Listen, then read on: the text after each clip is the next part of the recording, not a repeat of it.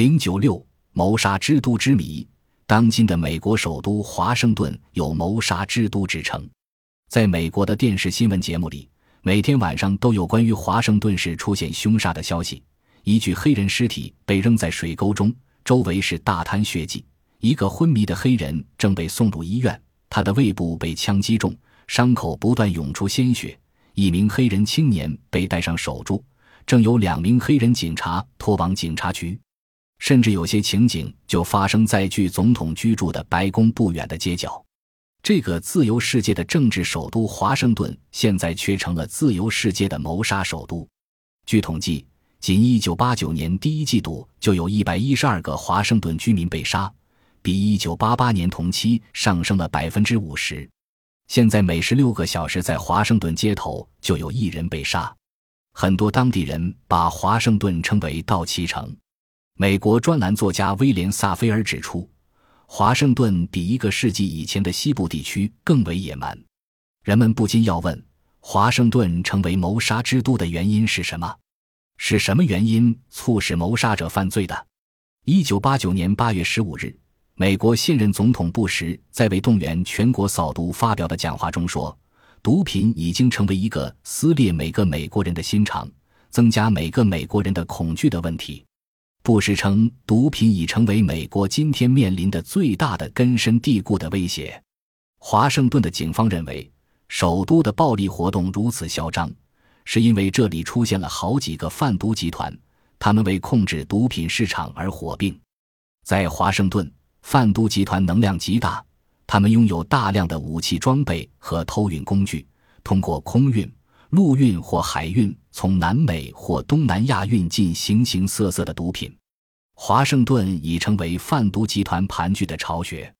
美国人约翰·卡西迪认为，当今华盛顿成为谋杀之都与政府的措施不力直接有关。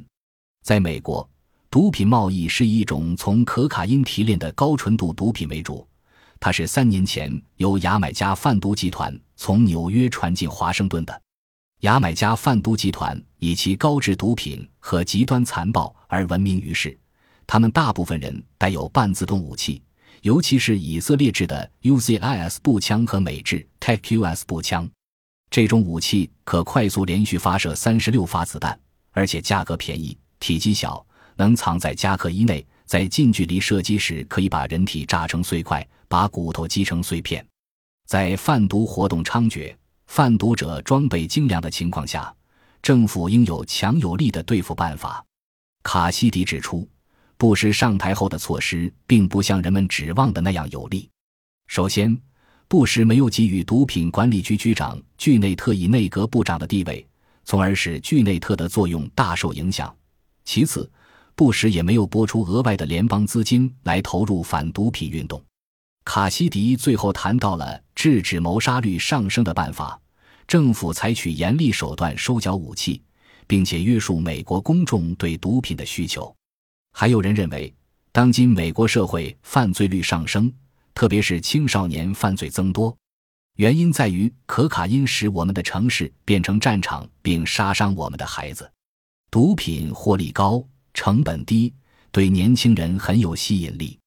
一九八八年被杀的三百七十二人中，仅有八人是白人，占百分之二十二。大部分被谋杀的是年轻的黑人贩毒者和吸毒者，也有愈来愈多的无辜黑人由于途经交火地区而被杀。卷入贩毒活动而被谋杀的人，其平均年龄是二十六岁至二十七岁。毒品对青少年的摧残是无法用金钱计算的。无数青少年因毒品而成为社会渣子和不可救药的罪犯，而美国的大多数有识之士则认为，威胁社会治安、进行恐怖活动的主要是贩毒分子。华盛顿的令人触目惊心的枪击案、凶杀案，绝大多数与毒品有关。一九八八年，在与毒品有关的凶杀案中，共有三百六十九人丧生。一九八九年十一月底。因毒品而遭凶杀的人数已达四百零四人，但关键在于，布什及其前任总统虽进行了全国规模的扫毒运动，这种突击措施固然必要，但消除美国社会毒品危机的深刻的社会因素却不容忽视，这才是治本。那么，这些深刻的社会因素包括哪些呢？哈佛大学著名的社会心理学家罗伯特·科尔斯说：“从根本上讲，吸毒是精神空虚和自我陶醉的结果。道德沦丧和文化崩溃是麻醉毒品得以泛滥的社会基础。”有的专家指出，许多著名人物和富有的人服用麻醉毒品，因此他们提醒社会注意中等阶层沉溺于服用毒品的重要影响。美国城市专家发现。